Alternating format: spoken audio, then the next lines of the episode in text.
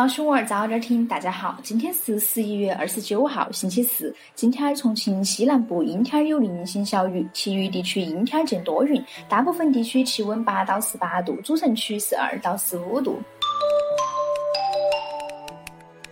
历史上的今天儿，一九四九年十一月二十九号，涪陵解放；一九五一年十一月二十九号，美国进行了第一次地下原子弹爆破试验。资本地，近日，国家发改委正式批复了重庆轨道交通第三轮建设规划。到二零二二年，我市将新建成四号线二期工程、五号线北延省段工程和五 A 线工程，线路总里程为七十点五一千米。其中，四号线二期工程自唐家沱到石川，五号线北延省段工程自园博中心至粤港北路，五 A 线工程自富华路到跳墩南。棒棒哒！城市轨道交通八线一环基本网的建成指日可待。日前，重庆市政府网公布了重庆市改革完善仿制药供应保障及使用政策实施方案，明确了促进仿制药研发、提升仿制药质量疗效、完善支持政策等一系列政策措施，加快药品研发、注册、上市、销售。对国家实施专利强制许可的药品，无条件纳入各区县采购联合体及医疗机构采购目录，确保批准上市的仿制药同等纳入医保支付范围。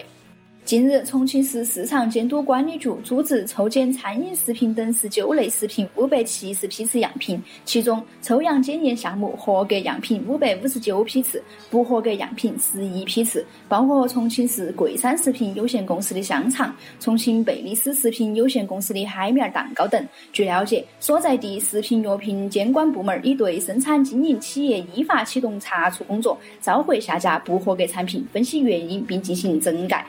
近日，九龙坡交巡警在巡逻的时候，发现一辆大货车不按规定车道行驶，将民警当空气，直接绕过警车闯红灯。随后，民警果断将该车辆截停，并发现这辆大货车车头、车尾的号牌都被故意遮挡。最后，民警对该货车驾驶员处以记二十分、罚款六百元的处罚。那样的小聪明，还是少耍为好，平安出行才是王道。重庆市法院系统面向社会公开招聘聘用制书记员三百七十八人，参加本次公开招聘的法院共计三十一个，报名时间为十二月三号上午九点到七号晚上六点。报名人员需登录重庆人力资源和社会保障网，点击进入重庆人事考试网上报名系统，填写报名信息。需要注意的是，每位报名人员只能选报一个法院。还在找工作路上的小伙伴们可以关注起来哟。昨天，四川美术学院国际设计学院正式签约落户重庆两江新区悦来片区。该学院由重庆两江新区管理委员会、重庆悦来投资集团、四川美术学院共同创办，总投资金额三点八个亿，总面积一百五十亩。预计于二零二一年九月份实现首批学生招收入学，到二零二四年九月份达到一千人办学规模。近日，大竹区林业局的工作人员发现了一棵树为达五点三米、树高二十二米的国家二级保护植物楠木。那是大竹区目前发现最大的一棵楠木，树龄至少千年以上。目前，当地林业部门已对那棵楠树王进行了挂牌保护，并纳入了大竹区古树名木目录。想去围观的小伙伴们，除了相片，啥子都别带走；除了脚印，啥子都别留下哟。蓝天下。近期，中小协对一百款 APP 进行测评后发现，四十七款 APP 隐私条款内容不达标。主要问题有：对外提供个人信息时不单独告知并征得用户同意；收集敏感信息时未明确告知用途；隐私政策未默认同意或未提示阅读等。中国工商银行、支付宝、OFO 消防车、美图秀秀、爱抢购、以代价、悟空理财、去哪儿网、拼多多 APP 等均存在一些问题。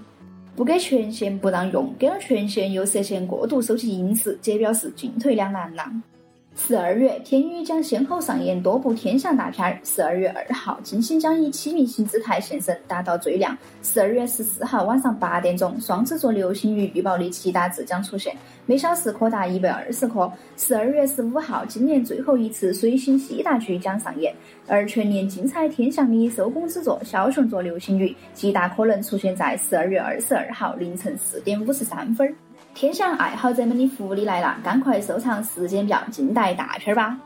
眼下，阳澄湖大闸蟹网上销售十分火爆。一家自称有两千亩养殖场的网店表示，他们一年能卖出几十万件大闸蟹，但没有一件是真的阳澄湖大闸蟹。另有工作人员表示，两千亩的湖面养殖场也是虚构的。有养殖户介绍，真正的阳澄湖大闸蟹一般不会在网上销售，也没有网店从他们手里面进货，不是熟人根本买不到。每到那个时节，是不是全国的湖都叫阳澄湖啦？日前，苏先生和爱人入住广西南宁一家酒店后，在客房的茶桌里发现那真空摄像头。苏先生立刻报警，并希望酒店方面就此事给一个说法。但酒店方表示，那个摄像头他们不知情，从人情方面来补偿，最多免除一百四十四块钱的房费。此外，该酒店经理还表示，我们一个店长管着上千万的资产，其他还有啥子沟通尽快，直接走法律程序。姐只能表示，以那个经理的情商、智商管理上千万资产，实在令人堪忧。